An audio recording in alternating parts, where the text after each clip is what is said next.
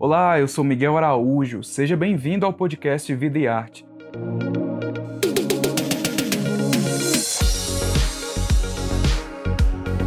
Aqui você encontra conversas com vários artistas brasileiros. Fica atento porque toda semana sai um episódio novo no seu agregador de podcast favorito. E ó, para acompanhar o bate-papo na íntegra e saber de mais detalhes sobre o projeto Vida e Arte Convida, assine o Povo Mais, a plataforma multi-streaming do jornal O Povo. E acompanha também o Vida e Arte nas redes sociais e nos cadernos especiais do o Povo. Olá, pessoal do Vida e Arte, sejam muito bem-vindos a mais um Vida e Arte Convida. Dessa vez, a gente está trazendo aí a cantora catarinense Ana Clara. Calma aí, se te beijei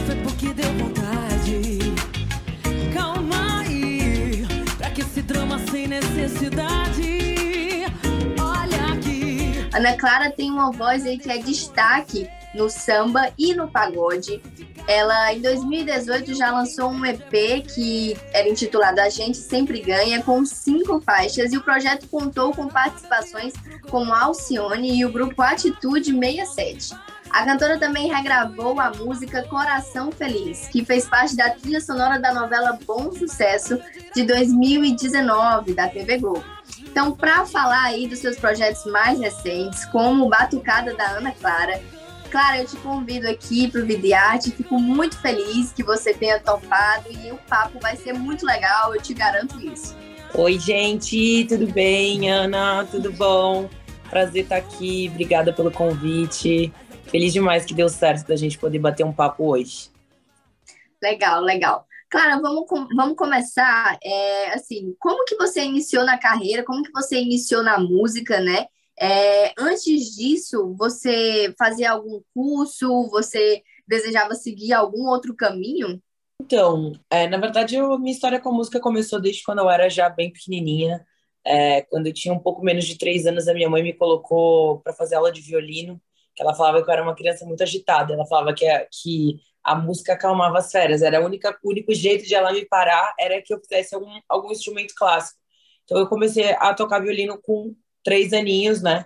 Na época não, não, não tinha um violino do meu tamanho, assim, então a gente pegava uma caixa de, de, de, de sapato, assim, tipo, embrulhava ela para pelo menos conseguir é, colocar o instrumento na posição correta. E aí, até eu conseguir realmente ter um instrumento que tivesse, que fosse do meu tamanho, que eu conseguisse usar, é, eu solfejava. Então, eu acredito que a parte do solfejo deve ter ajudado muito é, com relação à afinação da voz e tudo mais. É, então, dali, desde quando a minha conexão já começou novinha, meu pai sempre foi um cara que gostou, gostou gostava, sempre gostava e gosta, né, ainda muito de samba. Então, é, por diversas vezes chamava os amigos em casa, sentava na mesa, ficava lá cantando. Meu pai gosta de cantar e gosta de tocar percussão, então chamava os amigos, e aí eu já bem pequenininha, com cinco aninhos, já queria ficar do lado dele ali. Então, assim, eu nunca fiz outra coisa a não ser cantar.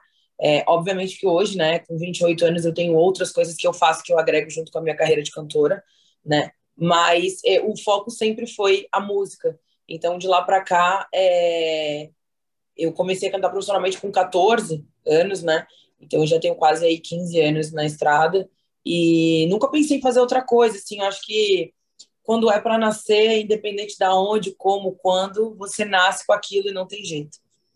Ana, você foi para São Paulo, né, para tentar aí alavancar a carreira e tudo. Quais, como é que foi, né, essa, essa mudança de região e quais foram as principais dificuldades que você encontrou nesse período? Eu já moro aqui em São Paulo há sete anos, né? Eu vim para cá, é, eu ainda era adolescente, assim. E, na verdade, como eu sou de Joinville, Joinville, é, apesar de ser a maior cidade do estado, ela é uma cidade que tem costumes, assim, culturalmente falando, assim, muito de interior, assim, sabe? E o mercado da música não é tão... É, não, não tem tanta visibilidade, né? Então, é, a gente resolveu, a gente, eu digo, porque eu conversei muito com os meus pais, né? Na época eu ainda fazia faculdade. Eu, a gente resolveu, tipo, que eu viesse realmente para cá, para São Paulo, para tentar é, alavancar minha carreira, para tentar fazer contato e tal. E aí eu já vim já com o escritório em mente para trabalhar, né, na época. E, e aí, dali em diante, assim, óbvio, né, que, meu, minha cabeça era, tipo, pequenininha e eu imaginava que, com certeza, seria muito mais fácil, né, essa, esse mercado. Mas eu acho que também pelo fato de eu ser mulher, é, eu, eu tive mais obstáculos, muito mais barreiras a serem quebradas. Na época que eu vim para cá, tipo, tinham pouquíssimas meninas da nova geração. Na verdade, assim, eu nem me recordo é, muitos nomes, assim, porque realmente era muito escasso. Hoje a gente já vive um momento muito oportuno para a gente falar do espaço da mulher, principalmente no samba no pagode, a gente já tem grandes nomes aí que vem se destacando. Agora, na época, não tinha. Então, era muito difícil, porque não, a gente não tinha uma força, assim, é, que, que, que, pudesse nos representar, né? Óbvio que eu tive, ainda fui muito agraciada com grandes parcerias que eu fiz, desde quando eu, eu era já novinha e tal, mas, assim, é, querendo ou não, a gente que é mulher, a gente sabe que não é tão simples, né? E a gente não pede mais, a gente pede só é, que, que seja, que, que a oportunidade venha de uma forma igual, né? Então, então é isso, assim, eu, eu vim para cá com esse intuito mesmo, ainda moro em São Paulo, estou aqui hoje, e, e ainda assim, tipo, a batalha ela é dia após dia e, e não tem jeito. Você falou aí da influência do seu pai, né, na questão da música e tudo. Eu queria saber se desde pequena o seu interesse já era voltado para o samba e para o pagode. Sim, sim, eu sempre, desde quando eu era pequena, pelo meu fato, pelo fato de meu pai, né, tipo assim, sempre ter me inspirado, porque pela reunião dos amigos, pela cantoria, meu pai sempre gostou muito de samba, então, tipo assim, ele sempre foi a minha maior influência e a minha, minha, e a minha maior inspiração, porque tudo que eu aprendi, eu aprendi com ele, dentro de casa.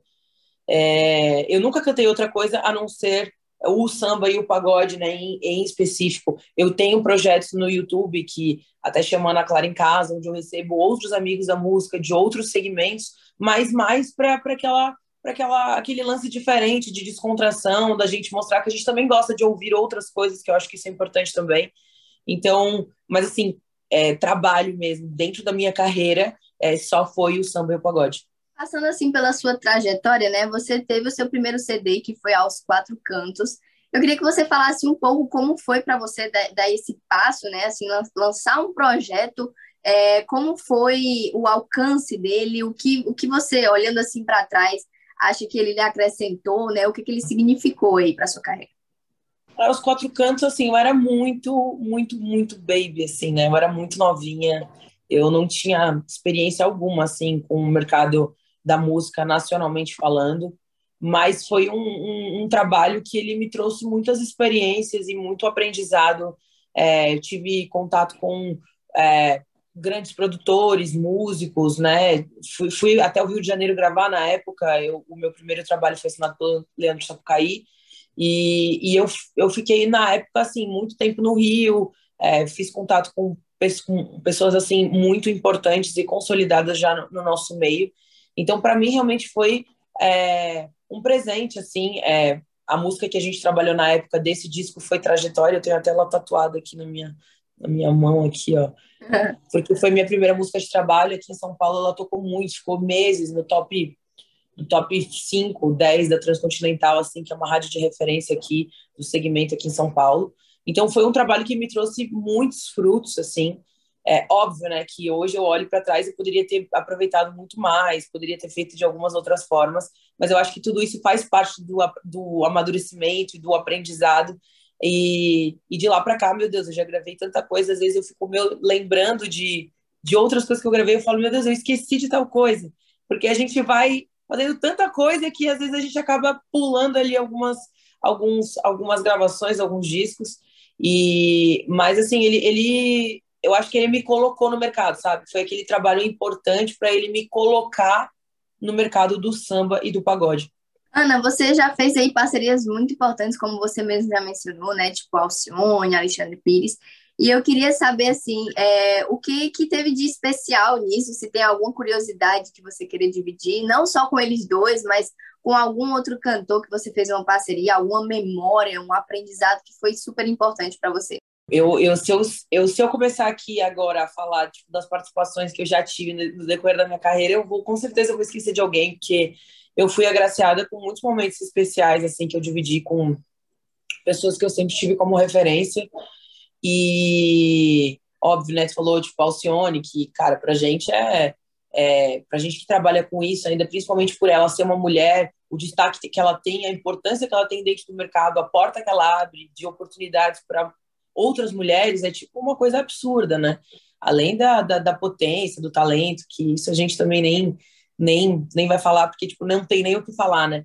Mas assim, Alexandre Pires, Péricles, Belo, Luiz Carlos do Raça Negra, eu fiz um, um, um projeto muito importante para minha vida, que também foi um divisor de águas, que foi o Gigantes do Samba, que eu acho que esse, esse, esse projeto que eu fiz, a gente fez mais de 200 shows em um ano, e, e shows pela América Latina, então eu nunca tinha saído do Brasil para cantar, então essa oportunidade que me foi dada de ter uma mulher para levantar essa bandeira, para fazer parte desse projeto, desse espetáculo que era o Gigantes do Samba, foi realmente uma coisa que engrandeceu muito o meu trabalho. E tem muita gente até hoje que me segue, que é desde essa época, e que fala, cara, eu te conheci através deles, né? Através da, da chancela deles e tal. Então, isso, isso realmente foi uma coisa que acrescentou demais. E eu tenho como um momento muito especial da carreira, porque eu tinha um tipo de show que tinha X pessoas e eu comecei a fazer show para 100 mil pessoas sem querer, da noite para o dia.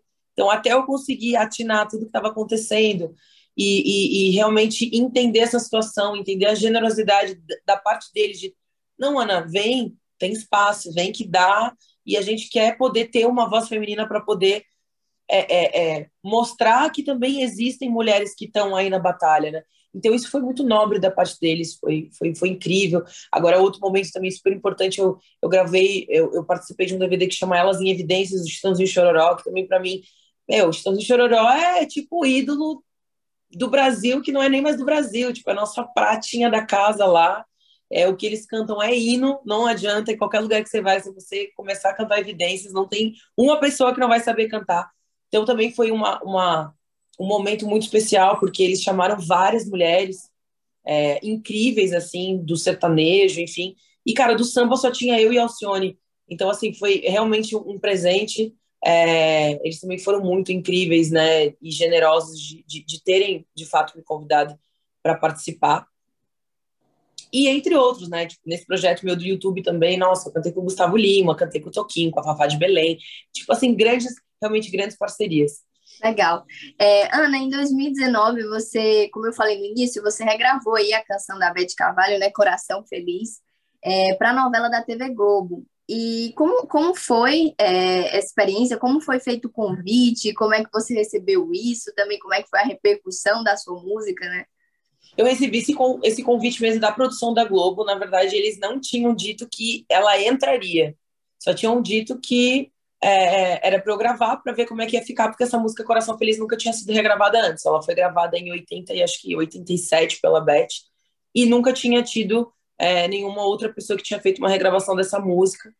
E pelo fato da novela acontecer no Rio de Janeiro, o enredo da novela toda, eles acharam que, que essa música tinha tudo a ver. E aí eu gravei, na época eu falei pro, pro, pro, pro meu músico, assim, o meu diretor na época, eu falei, cara, vamos fazer uma oração aqui para que a, a, inspiração venha para você conseguir fazer um arranjo que vai deixar eles muito felizes e tal. E aí a gente gravou, pouco tempo depois a música foi aprovada e ela foi é, tema do casal principal, que era a Grazi Massafera com o Antônio Fagundes. Que daqui a pouco, na verdade, a música tocava tanto na novela que já não era nem mais dos dois, já começou a. Várias pessoas apareciam. E isso foi um presente para a gente que trabalha com música. A gente sempre sonha, acho que, em ter uma música numa novela, né, de, principalmente da Globo, né, que é uma emissora é, muito grande, né, e, e, e, tudo mais, a visibilidade que isso traz, obviamente que não é que nem como era antigamente, que, meu Deus, tinha uma música novela, estourava, porque hoje a gente também tem internet, tem outros meios, mas foi, assim, um sonho que, que eu realizei é, em 2019, foi uma grata surpresa, assim, já do início do ano, e a novela ficou rodando o ano inteiro, então a música tocou pra caramba, assim, e foi, foi muito bacana, assim, eu, eu, eu lembro sempre com muito carinho, e tem muita gente que, que também tá sempre conectado nessa música, eu acho que pelo fato de não, não ter tido nenhuma regravação antes, foi uma coisa que chamou a atenção das pessoas pela roupagem que a gente deu para a música e tudo. Foi bem, foi bem incrível. Vamos agora falar dos seus projetos aí mais recentes, né? Eu quero falar do, do Batucada da Ana Clara, que foi ano passado. É, desde quando você idealizou esse projeto, qual era a raiz dele, assim, e também como é trabalhar com a direção de, do Prateado, né, que é, assim, conhecidíssimo, super elogiado também. Bom, esse projeto da Batucada era para ter, sido, era ter sido gravado, tipo, a gente ia gravar, faltava, tipo, acho que duas semanas deu a pandemia, então era pra gente, foi pensado em gravar com o público, né? O lance da batucada em específico que, que eu pensei foi justamente de trazer as pessoas para perto do Você chegou ao fim da conversa aqui no podcast, mas você pode conferir o papo completo no O Povo Mais, a plataforma multi-streaming do jornal O Povo. O link está na descrição desse episódio. Até a próxima!